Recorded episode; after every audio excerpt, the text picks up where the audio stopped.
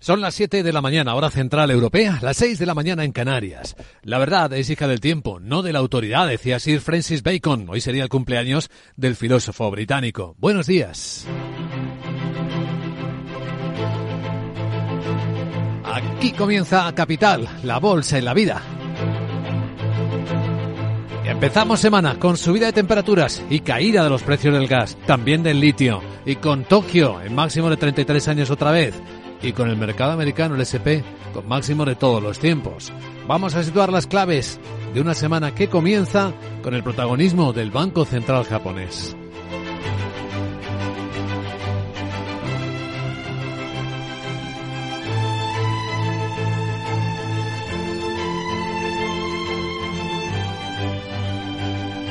Capital, la Bolsa y la Vida.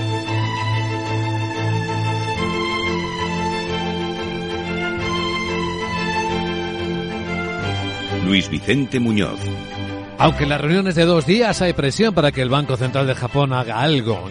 No ha hecho nada el Banco Central de China, que ha decidido hoy dejar los tipos de interés donde estaban, en el 3,45% a un año, en el 4,2% a 5. En los mercados de Asia, enseguida en Capital Asia, la semana comienza con nuevas caídas de la bolsa de China.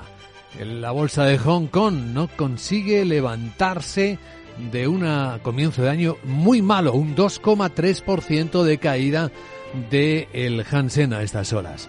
Aunque lo que nos llama la atención es la fuerte caída del litio. Esto está afectando a las mineras, sobre todo en la sesión de esta noche en Australia, en Oceanía, también en todo Asia. Será uno de los protagonistas seguro de la actualidad que trae estas previsiones meteorológicas de mayor calor. En Europa se habla hasta de 7 grados por encima de la temperatura media de estas fechas y que en el caso de España pues traerá en algunos sitios, en muchos sitios, temperaturas por encima de los 20 grados.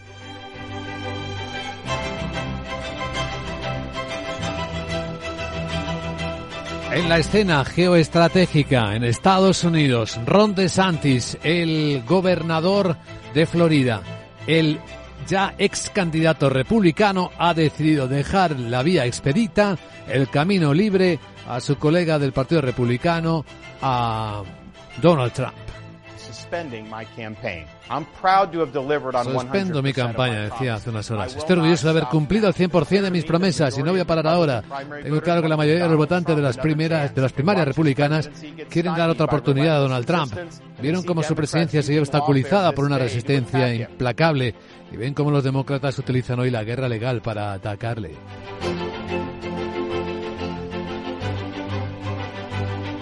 El otro foco geoestratégico lo tenemos en Oriente Próximo, donde en Israel el primer ministro Netanyahu ha dicho que rechaza tajantemente el plan de paz que le ha propuesto la Palestina jamás.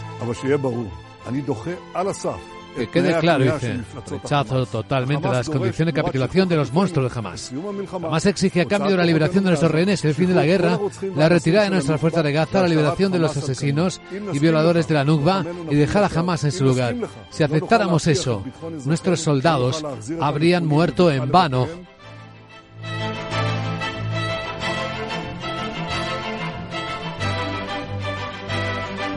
En esta escena vuelve a hablar el secretario general de Naciones Unidas, Antonio Guterres, sobre el potencial alto del fuego en Oriente Recuerda que esto es un polvorín. Debemos hacer todo lo posible para evitar que estalle el conflicto en toda la región y estampida por un alto del fuego humanitario inmediato para aliviar el sufrimiento en Gaza, permitir que la ayuda humanitaria llegue a todos los necesitados y facilitar la liberación de los rehenes que debe ser inmediata y condicional. Incondicional.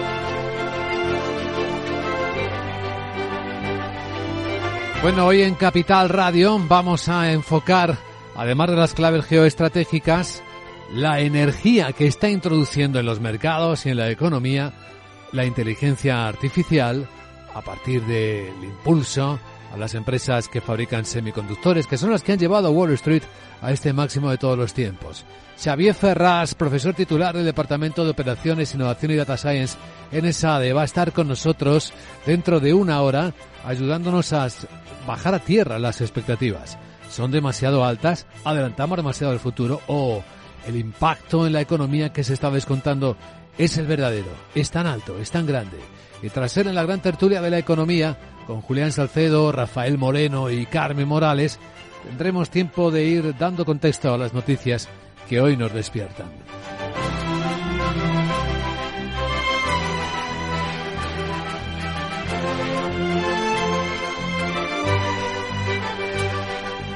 Entre ellas hay más historias empresariales, como por ejemplo la quiebra, la cogida del capítulo 11. ¿Se acuerdan de la empresa que lanzó la stablecoin Terra hace ya dos años que colapsó? Bueno, pues ahora la compañía está pidiendo la que la lanzara su protección por bancarrota. Es una de las caídas en el comienzo de la semana. Hay más protagonistas también aquí en Europa que recogeremos en el tiempo de preapertura de los mercados financieros dentro de algunos minutos. Ahora situemos las noticias que despiertan la economía con Miguel Samartín.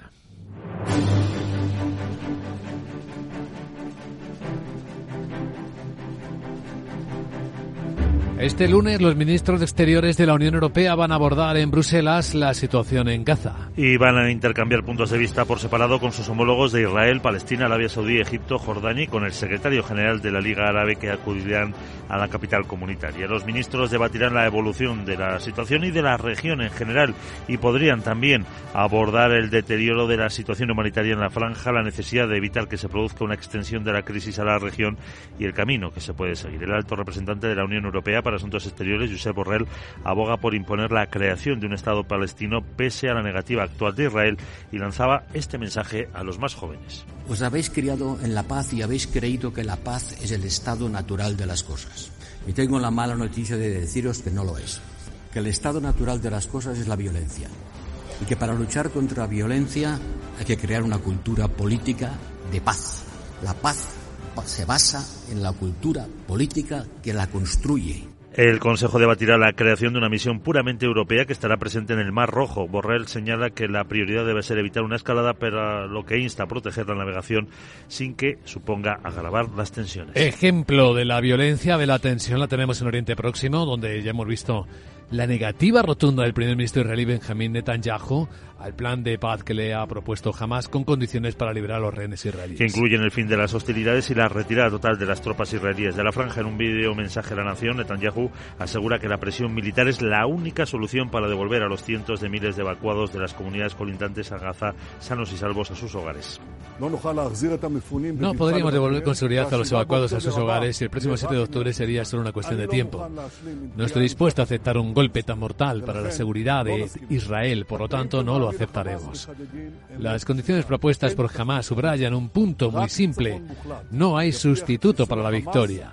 Solo la victoria total garantizará la eliminación de Hamas y la evolución de todos nuestros rehenes. The Wall Street Journal publica hoy que Qatar y Egipto han presentado a Israel y Hamas una propuesta de alto el fuego en tres fases que duraría 90 días para poner fin definitivo al conflicto. Entre ellos propone un alto el fuego duradero durante el que Hamas liberaría a todos los rehenes, mientras que en el caso de Israel escarcelaría a cientos de presos palestinos, se retiraría de las ciudades gazatíes, permitiría la libertad de movimiento y duplicaría la cantidad de ayuda que permite entrar. El secretario general de la ONU, Antonio Guterres, llama a parar la guerra y evitar la muerte de más civiles. En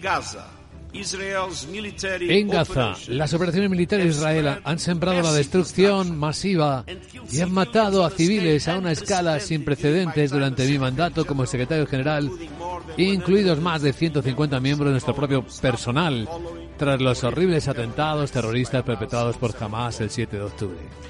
Israel, eh, Irán acusa a Israel de matar a cinco miembros de su guardia revolucionaria en un ataque a un edificio residencial en Damasco, en Siria, y advierte de que va a responder. Antonio Guterres estaba presente en la inauguración del foro G77 Machina, en el que se ha pedido la unidad del sur global frente a los problemas mundiales. Un foro en el que países como Cuba, Uganda o la propia China piden la unidad del sur para encarar los problemas mundiales. Este grupo integra 134 estados, incluido China, y busca ser una plataforma para que estas naciones del sur promuevan sus intereses económicos colectivos y mejoren su capacidad de negociación conjunta ante otros bloques. Guterres ha apostado por reducir esas diferencias norte-sur. Enderezar nuestro atribulado mundo depende de una acción mundial eficaz. Sin embargo, el sistema internacional está desfasado, fuera de tiempo de lugar, reflejo de una época pasada en la que muchos de sus países aún estaban colonizados. El Consejo de Seguridad de Naciones Unidas está paralizado por divisiones geopolíticas y su composición no refleja la realidad del mundo actual. Debe reformarse. Así que pide un replanteamiento de las instituciones financieras multilaterales para que se reduzca la pobreza en el mundo a la vez que se avanza en la consecución de los objetivos de desarrollo sostenible. Por lo demás, en Estados Unidos, el expresidente americano Donald Trump agradece el apoyo del ex candidato Ron DeSantis tras retirarse de las primarias de su partido. Anuncio por sorpresa que abandona sus malos eh, por sus malos resultados y da su respaldo a Tan cuando quedan solo dos días para la cita clave de New Hampshire. El gobernador de Florida apoya a Trump, el gran favorito en el proceso interno, para evitar que regrese la vieja guardia republicana que a su juicio representa a su rival Nikki Haley.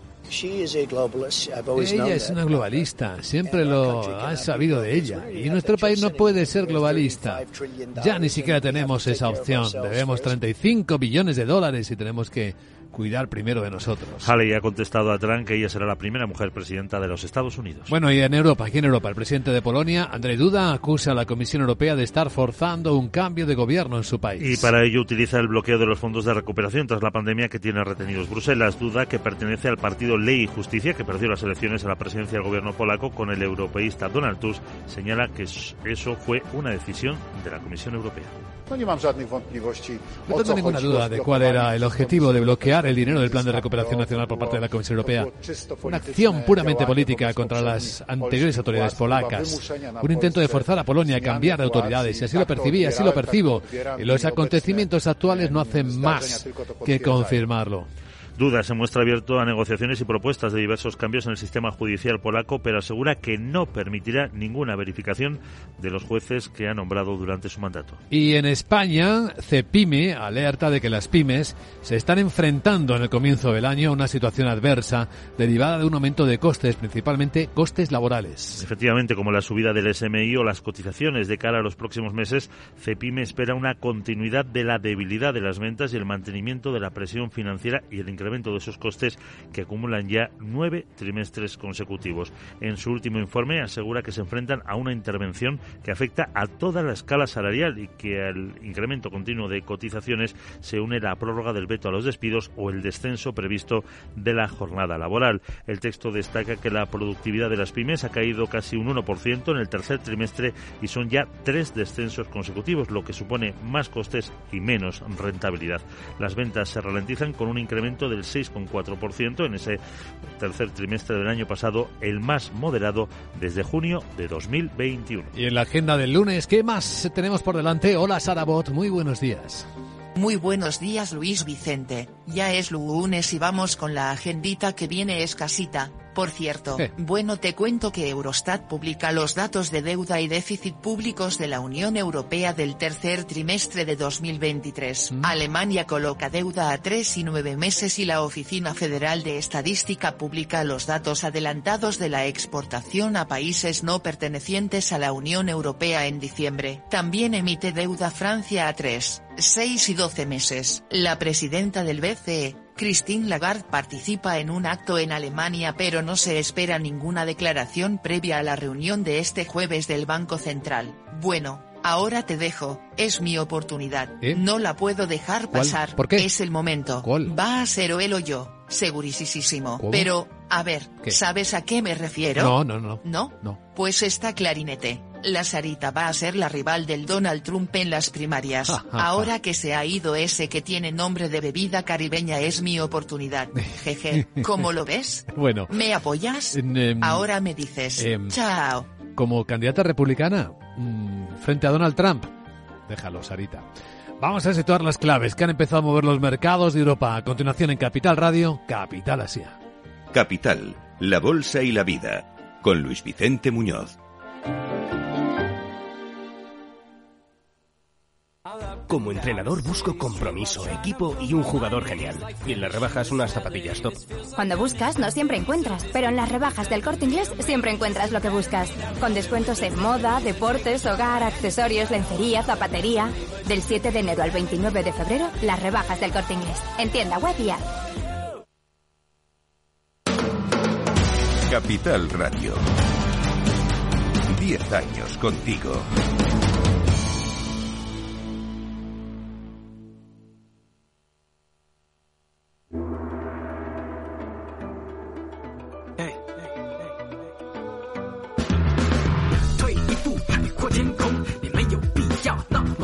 Esto es Capital Asia. Vamos a tomar la temperatura de un mercado asiático en el que los bancos centrales vuelven a ser protagonistas, o los no protagonistas, porque el primero de ellos, el de China, ha vuelto a dejar sin mover los tipos de interés de referencia. Sandra Torrecillas, buenos días. Buenos días. Lo hace por sexto mes consecutivo y cumple con las expectativas de los analistas.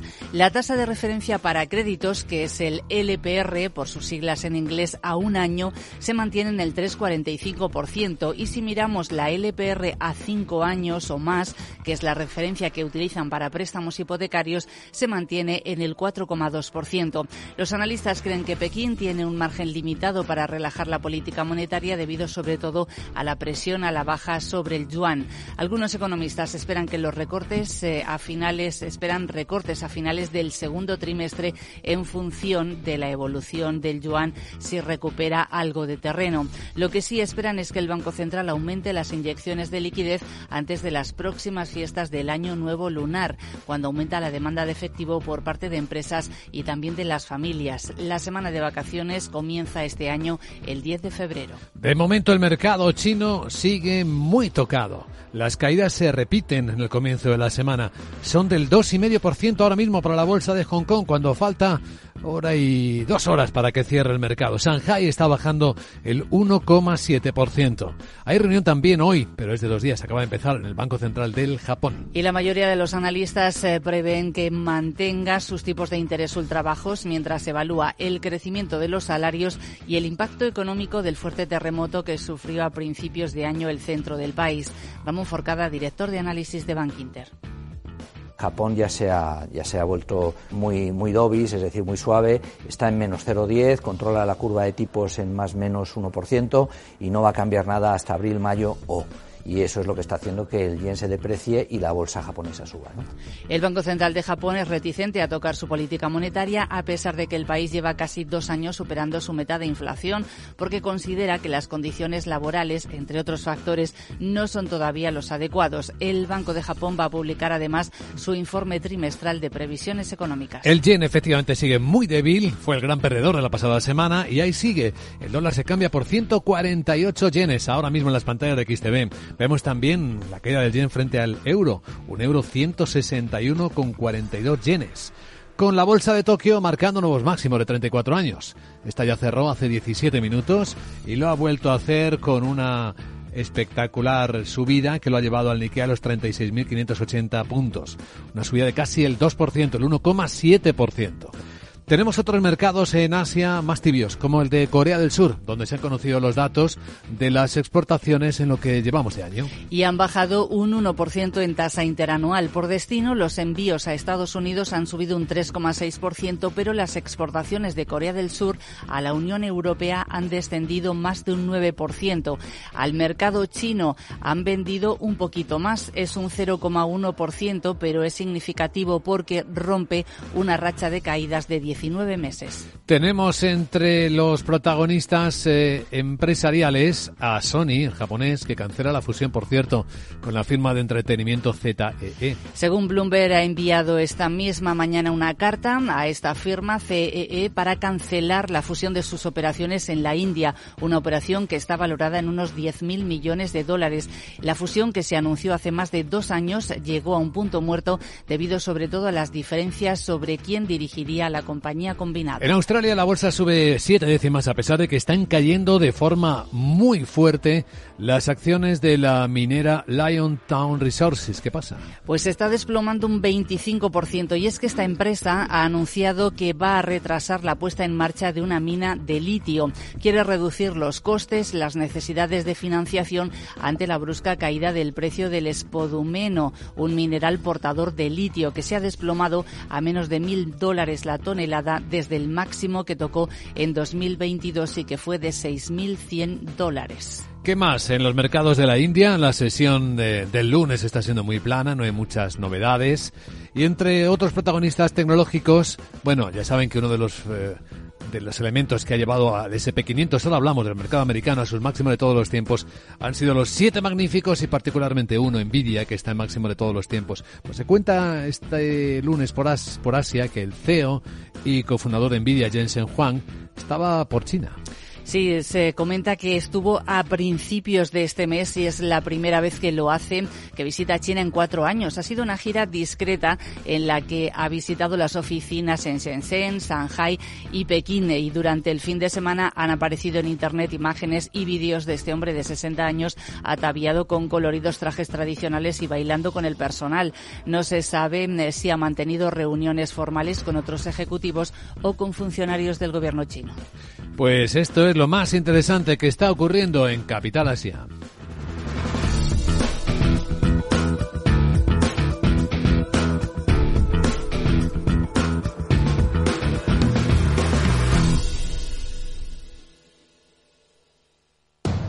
Capital Radio, 10 años contigo.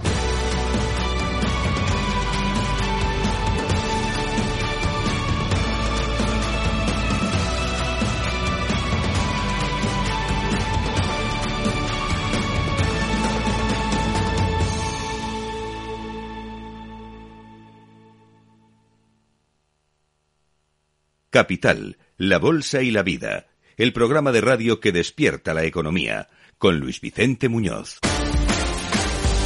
Y es que comenzamos la semana casi todavía en los oídos los sonidos de las trompetas y los platillos del nuevo máximo de todos los tiempos de Wall Street. Es que no para de subir, con los siete magníficos empujando, con la IA, la inteligencia artificial, como gran protagonista. Laura Blanco, buenos días. Un momento que no escucha Laura. Buenos días, Laura. Pues ahora sí, buenos días. Buenos días, Luis Vicente. Uy, la inteligencia artificial. ¿Sabes qué? Que Wall Street está insaciable con ella y de la mano de la inteligencia artificial marca máximos históricos. La gran pregunta es si compramos o no compramos. La inteligencia artificial está alimentando Wall Street. Los índices marcan, lo hacían el viernes, el primer máximo histórico de 2024, SP 4.839, Dow Jones 37.863, Nasdaq 100, 17.314 máximos históricos. La inteligencia artificial marca el paso. Bueno, o marca el baile de la bolsa más importante del mundo, de Wall Street, deberíamos decir. Primer máximo histórico Wall Street de 2024 en cierre diario y mensual. Vuelve el brío al mercado americano porque la sombra de TSMC sí es muy alargada. Fabrica uno de cada tres chips más avanzados en el mundo y el mercado celebra que pronostica incremento de ingresos del 20% para este año por la inteligencia artificial. ¿Cuál ha sido la consecuencia? Sube todo lo que suene a inteligencia artificial. Por ejemplo, Nvidia ya se anota un 20% en bolsa en lo que llevamos de año y hoy todavía es 22 de enero. Hay apetito insaciable por todo lo que suena a inteligencia artificial. Bueno, lo vimos en Davos, lo escuchamos en Davos y lo dicen también los expertos de Wall Street. Daniel Newman es director ejecutivo y analista principal de Futurum Research. Hay un apetito insaciable por chips de bajo consumo, dice Newman, alto rendimiento, que puedan habilitar la IA en los dispositivos. Todo lo que suene a inteligencia artificial gusta al mercado americano, gusta a las empresas, porque ayuda a vender. Bueno, eso de insaciable podría resumirse con una canción muy a lo español, Félix. Claro, sí, te amamos, te amamos. Inteligencia artificial, ama Wall Street. La gran pregunta es si compramos o no, pero todos sabemos que comprar en máximos no es precisamente de manual de análisis técnico si los, eh, lo preguntamos a un profesor de bolsa. De hecho, Roberto Moro, de Apta Negocios, con los nuevos máximos históricos, recuerda. ¿Vamos a comprar índices americanos o títulos americanos con todos los índices en máximos históricos? Bueno, pues que cada cual saque sus propias conclusiones. Pero yo ya empiezo a dudar de que esto en los próximos 220 años eh, caiga. Bueno, Moro hasta se permite una broma, ¿no? Porque Wall Street parece insaciable no solo de inteligencia artificial, sino de seguir subiendo. El caso es que cuanto más sube la tecnología, más vértigo nos da sumarnos. Aunque hay analistas que semanas tras semanas, minutos de oro tras minutos de oros, dicen, sí, tecnología sí o sí es un must en cartera. Bueno, lo digo por Pablo García desde Divacón Salfavalio. Mi apuesta por la tecnología, por Amazon, por Apple, por eh, Microsoft, eh, por eh, Alphabet, no hemos cambiado desde que ha empezado el año esa aproximación. Todos queremos usar la inteligencia artificial. Bueno, ya pasó en 2023. Luis Vicente, el SP subió más de un 20%, reflejando la pasión por la tecnología que viene de ese 20% que subió el, el SP eh, títulos como los siete magníficos que tú citabas antes, entre un 50 y más de un 200% subieron en 2023. El miedo es que, por tanto, aproximarnos a la inteligencia artificial y tanta expectativa puesta en la inteligencia artificial, las tecnológicas se usen tanto, incluso se usen demasiado que se nos rompan de usarlas. Se nos rompió el amor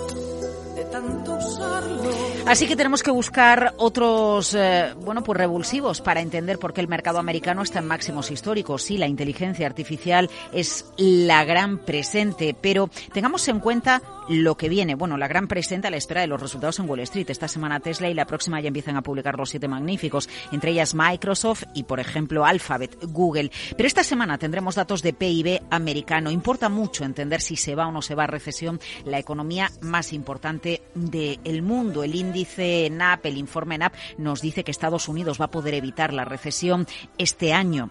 Y un factor que puede ser determinante para entender lo que viene es la confianza del consumidor.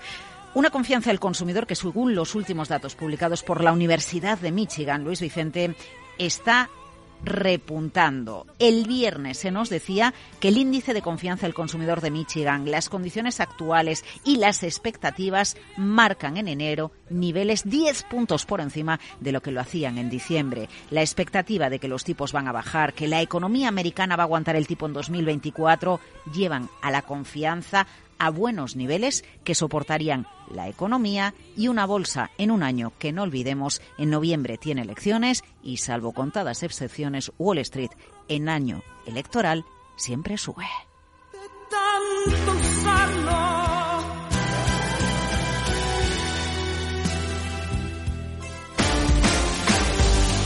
¿Sabes cuánto valía una acción de Nvidia hace 10 años, hace una década? 4 dólares. ¿Sabes a cómo cerró el viernes? A 594 dólares. Esto no es 10 eh, veces más, esto son 100 veces más, más de 100 veces. Un valor que ha llevado la capitalización bursátil de este uno de los siete magníficos hasta casi el billón con B, billón y medio de dólares americanos. Así que el mundo está muy transformado, explosivo por algunos puntos, y aquí nadie está hablando de burbuja de momento. Lo que estamos viendo es la transformación de los fondos de cobertura, claro, para atender a toda esta demanda. Los hedge funds, y sabes qué, los hedge funds, los principales hedge funds del mundo han triplicado beneficio en el año 2023. Los 20 fondos de cobertura con mejor rendimiento han generado para sus clientes 67 mil millones de dólares en 2023, el triple del dinero que le dieron a sus clientes, del dinero que le devolvieron a sus clientes en el año 2022 dos, hedge funds estrella, TCI Fund Management. Y el segundo Citadel, un gran ausente Bridgewater en esta lista, porque la clasificación de LCH, esta es la fuente, no incluye a todos los hedge funds del mundo. Pero nos podemos con esos dos nombres. TCI del multimillonario Christopher Hong es cabeza la clasificación de rendimientos en 2023. Sus rendimientos casi 13 mil millones de dólares después de comisiones. Citadel de Show muestra la segunda mayor rentabilidad aportada durante el ejercicio que acabamos de cerrar.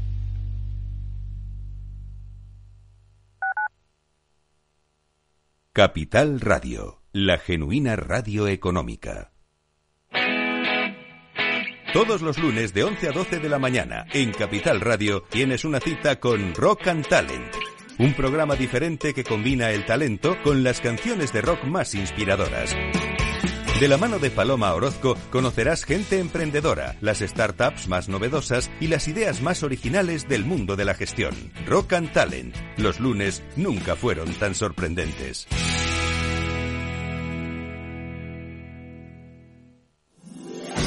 15 años con personas y empresas dan para muchas opiniones, reflexiones y conocimientos de recursos humanos. Escucha el Foro de los Recursos Humanos todos los lunes a las 12 del mediodía en Capital Radio, un punto de encuentro de excepción con personas y empresas, con Francisco García Cabello.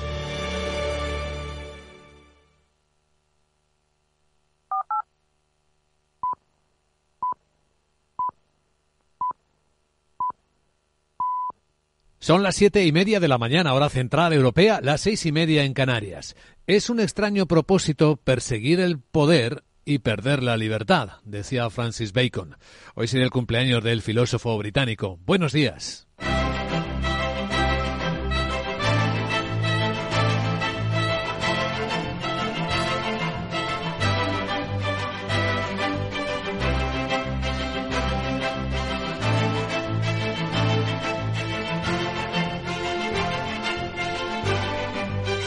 Capital, la Bolsa y la Vida, con Luis Vicente Muñoz.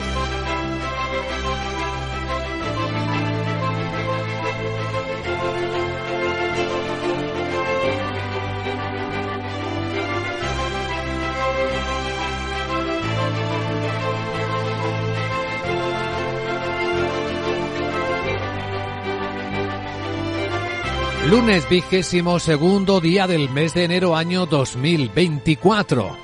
El día viene con una insólita y fuerte bajada de los precios del gas natural.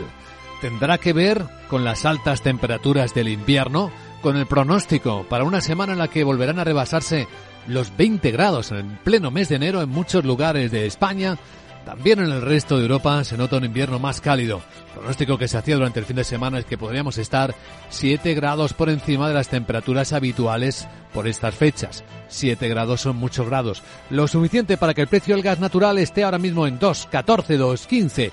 Un 4, un 5% más barato que la pasada semana. Es una de las grandes claves con las que comenzamos este lunes junto con otras importantes para situar la tensión o la temperatura geoestratégica del planeta.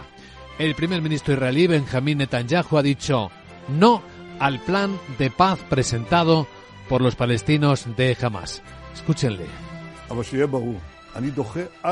Que quede claro, dice Netanyahu. Rechazo totalmente las condiciones de capitulación de los monstruos de Hamas. Jamás exige a cambio de la liberación de nuestros rehenes, el final de la guerra, la retirada de nuestras tropas de Gaza, la liberación de los asesinos y violadores de la Nukba y dejar a Hamas donde estaba.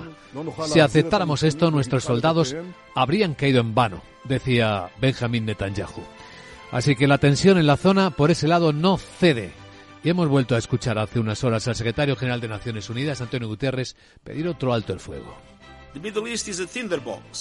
Habla de que el Oriente Próximo es un polvorín, que debemos hacer todo lo posible para evitar que estalle el conflicto en toda la región. Y esto empieza por un alto fuego humanitario inmediato para aliviar el sufrimiento en Gaza, permitir que la ayuda humanitaria llegue a todos los necesitados y facilitar la liberación de los rehenes, que debe ser inmediata e incondicional. Pues en esta escena, el resto del mundo, si miramos los mercados, parece tener las cosas mucho más controladas particularmente por los máximos históricos que nos dejó Wall Street y que no tienen una continuidad esta mañana en las bolsas asiáticas.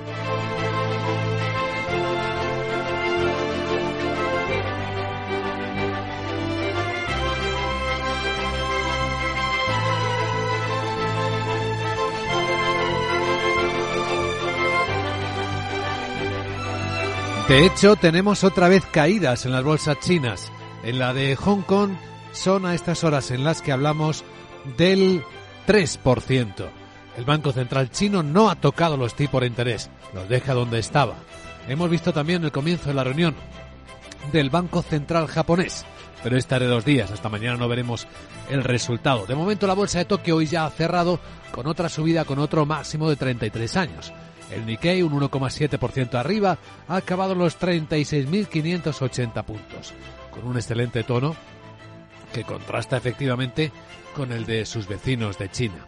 Pues en esta escena económica tenemos algunos otros protagonistas. En Australia la semana comienza con una fuerte caída de las mineras. Saben que el precio del litio, el fabricante material para fabricar las baterías de los vehículos eléctricos, no ha parado de caer en los últimos dos años. Fíjese, de los 6.000 dólares tonelada a los 1.000 dólares tonelada ahora mismo. Y esto empieza a hacer poco rentables algunas explotaciones mineras. Todo esto habla de desaceleración, de cambios en un mundo que va muy rápido y en el que la inteligencia artificial sigue siendo la protagonista. De eso va a ir el valor añadido que hoy aportaremos en Capital Radio. Va a estar con nosotros en media hora, 8 y 10, 7 y 10 en Canarias, Xavier Ferraz, profesor titular del Departamento de Operaciones, Innovación y Data Science en el SADE para analizar efectivamente este impacto. Cómo los grandes fabricantes de semiconductores se han convertido en la referencia para seguir la tensión de la economía. Lo vimos la pasada semana con TSMC, lo estamos viendo cada día, hoy con Nvidia de nuevo. Y luego en la gran tertulia de la economía, con Rafael Moreno, con Carmen Morales y con Julián Salcedo, daremos contexto a las noticias que hoy despiertan la economía.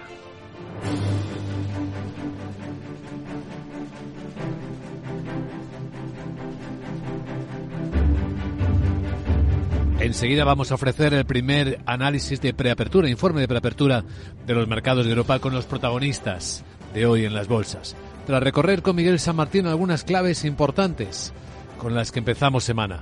En este lunes, reunión de nuevo de los ministros exteriores de la Unión Europea en Bruselas van a abordar la situación precisamente en Gaza. También van a intercambiar puntos de vista por separado con sus homólogos de Israel, Palestina, Arabia Saudí, Egipto, Jordania y también con el secretario general de la Liga Árabe que acuden a la capital comunitaria. Los ministros debatirán la evolución de la situación de la región en general y podrían abordar el deterioro de la situación humanitaria en la franja, así como la necesidad de evitar que se produzca una extensión de la crisis de la región y cuál es el camino que se puede seguir. El alto representante de la Unión Europea para Asuntos Exteriores, Josep Borrell, aboga por imponer la creación de un Estado palestino pese a la negativa de Israel. Además, lanzaba este mensaje a los más jóvenes. Os habéis criado en la paz y habéis creído que la paz es el estado natural de las cosas. Y tengo la mala noticia de deciros que no lo es. Que el estado natural de las cosas es la violencia. Y que para luchar contra la violencia hay que crear una cultura política de paz. La paz se basa en la cultura política que la construye.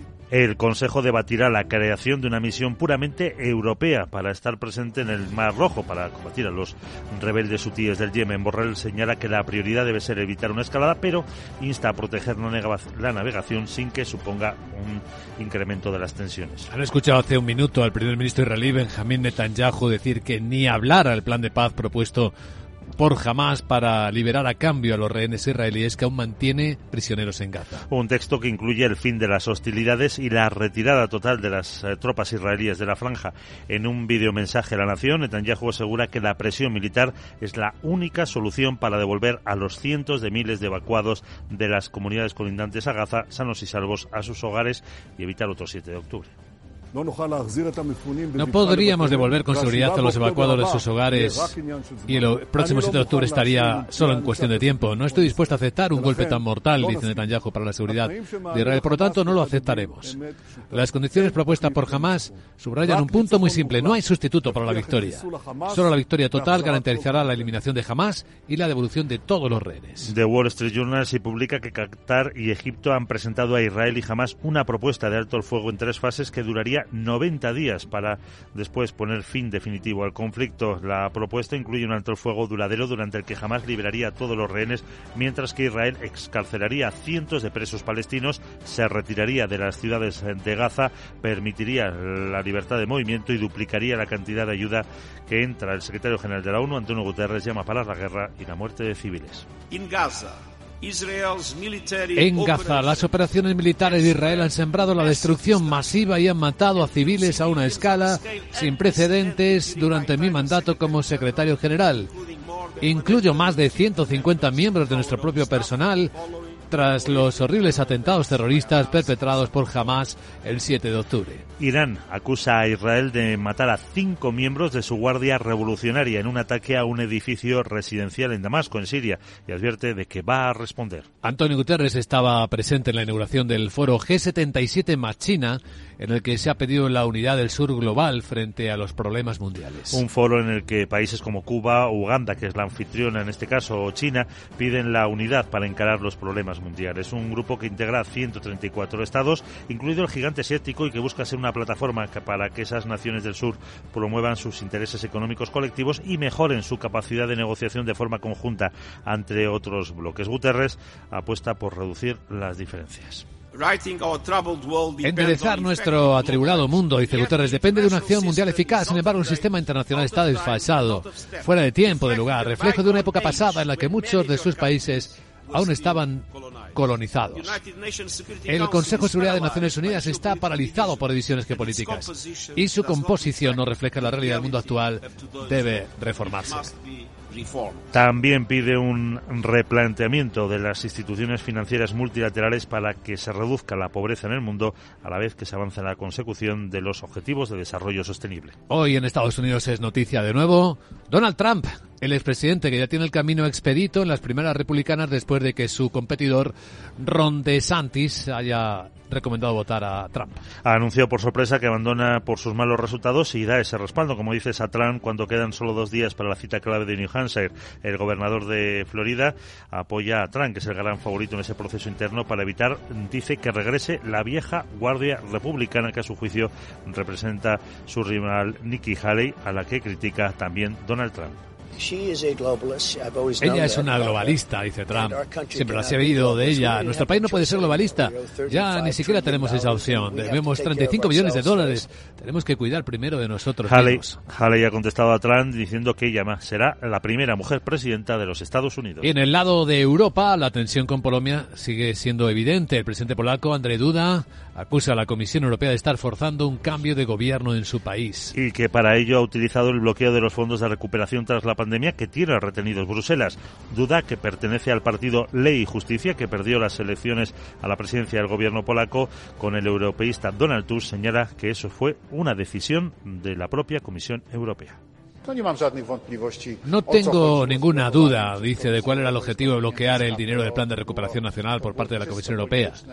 Fue una acción puramente política contra las anteriores autoridades polacas un intento de forzar a Polonia a cambiar de autoridades y así lo percibí, así lo percibo y los acontecimientos actuales no hacen más que confirmarlo. Duda se muestra abierto a negociaciones y propuestas de diversos cambios en el sistema judicial polaco, pero asegura que no permitiría ninguna verificación de los jueces nombrados durante su mandato. Mientras tanto, en España, CEPIME, en un informe que acaba de publicar, alerta de la situación adversa a la que se enfrentan las pymes, las pequeñas y medianas empresas del país, principalmente por un aumento de los costes laborales. La subida del SMI o las cotizaciones, por ejemplo, dice que de cara a los próximos meses Cepime espera una continuidad de la debilidad en las ventas y el mantenimiento de la presión financiera y del incremento de esos costes que acumulan ya nueve trimestres consecutivos. En su último informe asegura que se enfrentan a una intervención que afecta a toda la escala salarial y que el incremento continuo de cotizaciones se une la prórroga del veto a los despidos o el descenso previsto de la jornada laboral. El texto destaca que la productividad de las pymes cayó casi un 1% en el tercer trimestre y son ya tres descensos consecutivos, lo que supone más costes y menos rentabilidad. Las ventas, de hecho, se ralentizan en ese tercer trimestre con un incremento del 6,4%, el más moderado desde junio de 2021. Y en la agenda, ¿cómo viene el lunes? ¿Qué tal, Sarabot? Muy buenos días. Muy buenos días Luis Vicente, te recuerdo que ya es lunes y es que la agendita viene escasita. Bueno te cuento que Eurostat publica los datos de deuda y déficit públicos de la Unión Europea del tercer trimestre de 2023. Alemania coloca deuda a 3 y 9 meses y la Oficina Federal de Estadística publica los datos adelantados de la exportación a países no pertenecientes a la Unión Europea en diciembre. También emite deuda Francia a 3 6 y 12 meses. La presidenta del BCE, Christine Lagarde participa en un acto en Alemania pero no se espera ninguna declaración previa a la reunión de este jueves del Banco Central. Bueno, ya que veo que no me apoyas para ser presidenta de los USA. Estoy pensando en cambiarme el apellido. Ah. Estás hoy con citas de un tal Francisco Panceta, Eh, ¿no? Bacon. Sí, sí, Francis Bacon. Sí, sí, Jeje. sí. Pues ¿qué te parecería si me llamas Sara Ibérica Bot? Así a lo mejor puedo promocionar los productos hispanos y me nombran embajadora con un buen sueldo. ¿A qué es otra gran idea? No sé. Ya lo sabía yo. Chao. No sé qué decirte, querida Sara. En fin, lo pensaremos. Pero después de situar las claves sobre cómo vienen los mercados en Europa y ayudar a los oyentes de Capital Radio a tomar mejores decisiones. Capital, la Bolsa y la Vida, con Luis Vicente Muñoz. ¿Quieres cobrar por operar con tu dinero? Con Darwinex es posible y funciona así. Operas un universo de más de 1.500 instrumentos financieros en condiciones competitivas, con nuestro broker o a través de Interactive Brokers. Y aquí viene lo bueno. Mientras operas, construyes tu track record para nuestra gestora que te paga por tu éxito. Llevamos más de 10 años impulsando el talento. Hemos atraído más de 95 millones de dólares de capital inversor y pagamos a nuestros mejores traders cientos de miles de euros al año en comisiones de éxito. Darwinex, donde no pagas de más y cuanto mejor operas, más cobras. ¿A qué esperas? Tu capital está en riesgo. El rendimiento pasado no es una indicación de resultados futuros. Datos actualizados en agosto de 2023. Capital, la Bolsa y la Vida, con Luis Vicente Muñoz. Informe de preapertura de mercados en Capital Radio. Con la información de las pantallas de CMC Market Brokers, vemos que el comienzo de la semana viene en positivo. Subidas que pueden estar inicialmente en las bolsas de Europa entre las dos décimas. El futuro del Eurostock viene subiendo más. Siete décimas. No, todavía no tenemos actualizada esta información. Ahora sí, sí, siete décimas. 32 puntos. Está actualizándose en este instante. En 4.500 puntos está el futuro del Eurostock 50. El americano, después de que el SP, el Wall Street, acabara el viernes en máximos históricos, en máximo de todos los tiempos, pues viene pidiendo más. Viene subiendo 10 puntos, dos décimas, en 4.880. Sandra Torrecillas, buenos días. Buenos días. Los inversores se preparan para una semana que va a estar marcada por las reuniones de los bancos centrales, referencias macro importantes y también resultados empresariales. Algunos analistas, como Ramón Forcada, director de análisis de Bank Inter, cree que las bolsas eh, intentan ajustar las importantes subidas eh, que se vieron en noviembre y diciembre, pero no lo hacen con claridad porque el fondo sigue siendo bueno. Liquidez, la economía y los resultados de las empresas acompañan y los próximos movimientos de tipo serán a la baja. Vamos a tener una semana muy continuista, vamos a ver qué hace el BCE. Si algo diferencial cuenta va a ser para que se pospongan mentalmente las bajadas de tipos y eso va a seguir manteniendo bloqueado el mercado que ojalá tome un poco de beneficios y nos dé unos precios un poquito más atractivos para que en un año que va a ser bueno podamos comprar a precios mejores. Pero el ajuste debería producirse porque los excesos de finales del 23 yo creo que hay que corregirlos un poco. Esta semana, por tanto, reunión del Banco de Japón, del Banco Central Europeo, el de Canadá, el de Noruega y el de China, que ya sabemos que ha mantenido los, los tipos de interés, como venimos contando, desde primera hora de la mañana. Y durante la semana será importante la primera estimación del PIB del cuarto trimestre en Estados Unidos, para el que se espera una subida de un 2%. Y ojo al deflactor de consumo privado, uno de los indicadores de inflación favoritos de la Fed, que podría desacelerarse en diciembre desde el 3,2 hasta el 3%. Y los resultados empresariales, entre, entre otros los de Intel, IBM, Tesla, Netflix o Lockheed Martin, entre otros en Estados Unidos. De momento que estamos mirando la volatilidad que cae, el índice del miedo en 14 puntos y medio. Estamos viendo también otro gran protagonista, el gas natural. Vaya desplome de los precios del gas natural. En algunos momentos son de casi el 7%, 6-7%. Tendrá que ver las buenas temperaturas que se anuncian para esta semana en muchos puntos del mundo. No como en Australia, ¿eh? que durante el fin de semana llegaron a tener 48 grados en algunas ciudades centígrados. Y aquí tenemos en Europa, pues previsión, pues en España, saben, de rebasar los 20 grados en numerosas eh, ciudades y pueblos del país. Bueno, vamos a centrarnos en los protagonistas, que este lunes en el lado español volverán a tener a Grifols. Sí, porque esta misma semana es cuando termina el plazo que le dio la Comisión Nacional del Mercado de Valores para que aclarara la situación contable y de gobernanza tras las acusaciones del fondo bajista Gotham City. La empresa va a cumplir con el plazo, según Tomás Daga, miembro del Consejo, en declaraciones a Reuters. Una vez recibida la información, la Comisión tendrá que analizar todos esos datos y es probable, mm, o sucede en ocasiones, que tenga que requerir datos adicionales si lo necesita, con lo que el proceso, dicen los analistas, podría alargarse durante varias semanas. En el lado positivo, Grifols recibió el pasado viernes el respaldo de la agencia de rating Standard Poor's. Confirmó su nota B positivo con perspectiva estable ante la expectativa de que el desapalancamiento del grupo siga por buen camino en 2024.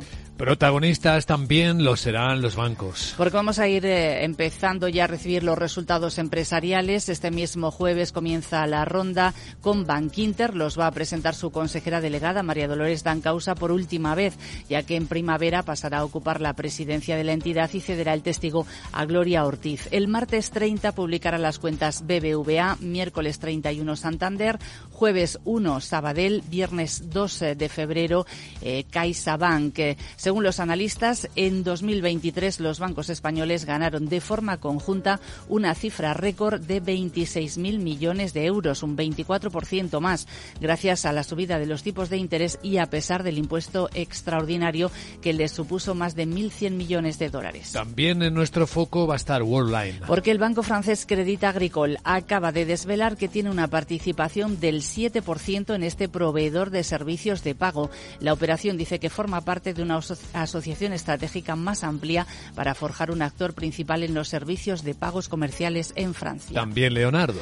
El eh, Ministerio de Defensa británico ha anunciado este pasado domingo que va a destinar 514 millones de dólares para modernizar su sistema de misiles que utiliza actualmente eh, para derribar drones hostiles en el Mar Rojo. Los contratos han sido adjudicados a una división, a una empresa conjunta en la que participa Leonardo, pero también Airbus o Bae ¿Alguien más? Pues tenemos eh, Telefónica que acaba de comunicar que ha alcanzado el 93,10% del capital de su filial alemana tras la OPA que lanzó sobre ella. Para la que Citigroup sube su precio objetivo desde 35 hasta 40 euros por acción y Solaria, en este caso Citigroup, le baja precio objetivo desde 17 hasta 15,5. A continuación, las crónicas del brillante Wall Street.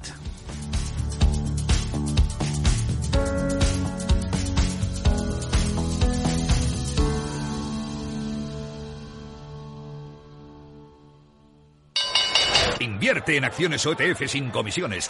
Tesla, Netflix, Amazon, Banco Santander, Telefónica, miles de acciones de los mayores mercados bursátiles del mundo y sin comisiones.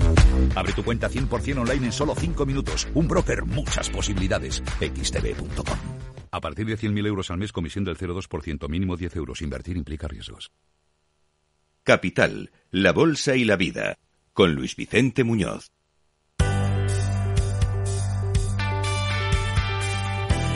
Ha sido el eco de todo el fin de semana, el nuevo máximo de todos los tiempos, por encima incluso del año 22 del mercado americano de Wall Street, del SP. Miguel, buenos días de nuevo. Efectivamente, los tres indicadores los tenemos en eh, máximos, impulsado por el sector eh, tecnológico y por ese cambio de perspectiva con respecto al fin de ciclo de subidas de tipos por parte de la Fed.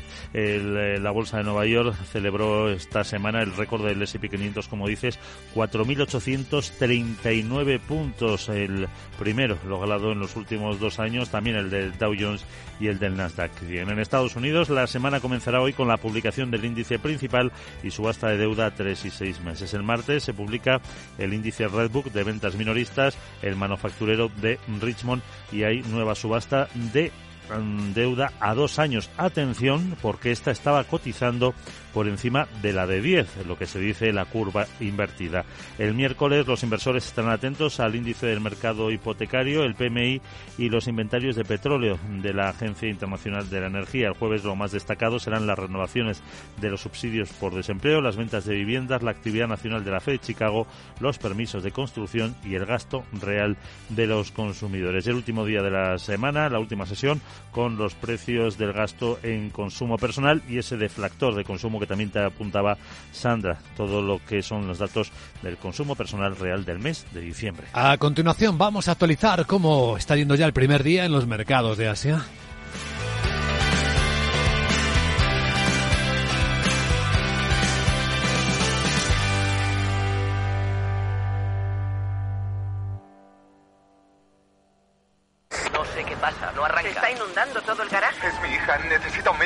En estos momentos, ¿qué seguro elegirías? Elige Mafre, el mejor servicio 24-7 en acción. Y con las ventajas de tener todos tus seguros, coche, hogar, salud, empresa y vida, en la misma compañía. Mafre, la aseguradora de más confianza en España.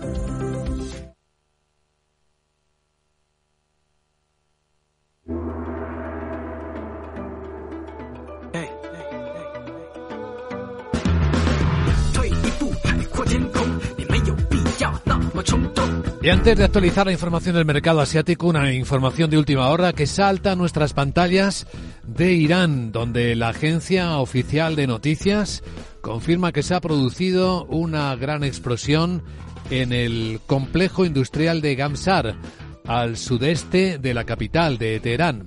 Según la agencia eh, islámica República eh, Noticias de la República Islámica de Irán, la causa de la explosión aún no es conocida. Dice que las autoridades están acercándose al lugar de la escena. Es información muy adelantada de esta explosión que parece haberse escuchado, de la que da fe la eh, agencia oficial de noticias de Irán en una localidad industrial, en un complejo industrial al sur, sureste de la capital, de Teherán. Bueno, en el mercado asiático lo que tenemos es reunión de bancos centrales. Una ha terminado, la del Banco Central de China. No ha tocado los tipos de interés, los deja donde estaba. A un año en el 3,45% está el tipo hipotecario en China. A cinco años en el 4,2%. Las bolsas chinas siguen cayendo. La de Hong Kong otro 3% esta mañana. La de Shanghai un 2,6%. Sigue saliendo el dinero. La de Tokio ya cerró, es la única que ha cerrado con una subida el 1,7% que lo eleva eh, su índice otra vez al máximo de 33-34 años. 36.580 yenes. Ahí ha acabado el Nikkei. Hoy que comienza la reunión de dos días de su Banco Central. Muy presionado ya para cambiar su política monetaria ultralaxa. Tenemos además en el resto de Asia, entre los protagonistas, eh, a las mineras australianas, a una en particular, la que eh, la más conocida, la más importante la extracción de litio, que se desploma un 25% con la propia caída del precio del litio, que sigue siendo muy fuerte, no solo la del gas en el comienzo de la semana pero la bolsa de Australia no le afecta demasiado, está subiendo siete décimas. Y en Corea del Sur el índice baja ligeramente tres décimas, tampoco, tampoco ha habido ninguna noticia que sean malas, si acaso que las exportaciones se sostienen con ligerísimas variaciones, aunque crecen un poquito, dicen que empiezan a romper la tendencia correctiva desde que comenzara el año. Esto es lo más importante en el lado asiático.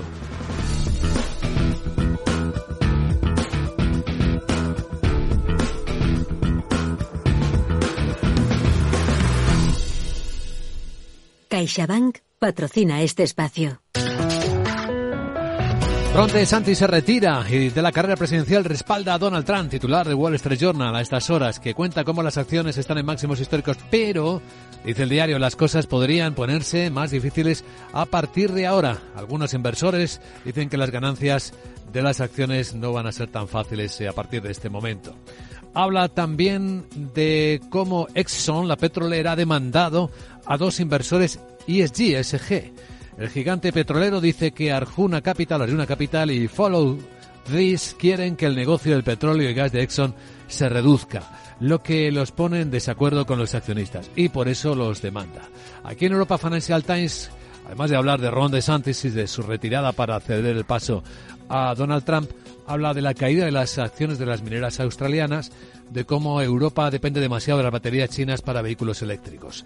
En los españoles de este lunes, Guillermo Luna, buenos días. Muy buenos días. En cinco días leemos en su portada que BlackRock se hace fuerte en el IBEX y roza ya el 4%. La adquisición del fondo de infraestructuras le otorga un 20% en Naturgy, valorado ya en 5.000 millones. También leemos que los fondos captan 46.000 millones para abordar la elevada deuda inmobiliaria. En España se prevén transacciones de 65.000 millones en vencimientos a tres años. Las grandes gestoras dan un paso al frente con el objetivo de robar clientes a la banca. En el economista.es, la jornada laboral real es de 35,5 horas, dos menos que en 2008. El tiempo de trabajo efectivo es ya inferior a las 37 horas y medias que Díaz persigue. Finalmente, en expansión, entrevista con José Manuel Álvarez en Davos, señala que España se abre a toda inversión exterior, incluida la saudí. También recoge en breves que los bancos deterioran sus márgenes y las empresas de consumo alertan de alza de costes por la crisis del Mar Rojo.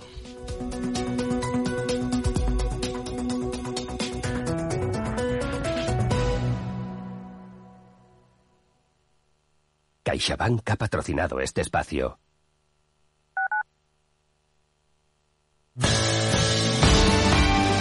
Capital Radio.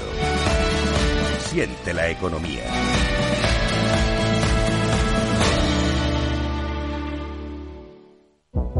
El 28 de octubre de 2021 hubo un acontecimiento que lo cambiaría todo. Metaverse. The metaverse. The metaverse. The metaverse. Metaverse. The metaverse.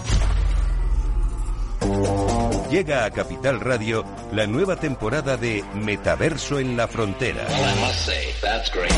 Los lunes de dos y media a 3 de la tarde navegamos por la actualidad tecnológica, Web 3, Metaverso, inteligencia artificial y mucho más. Con Selena Niedbala. No te lo puedes perder, porque lo que pasa en el metaverso Se queda en el metaverso.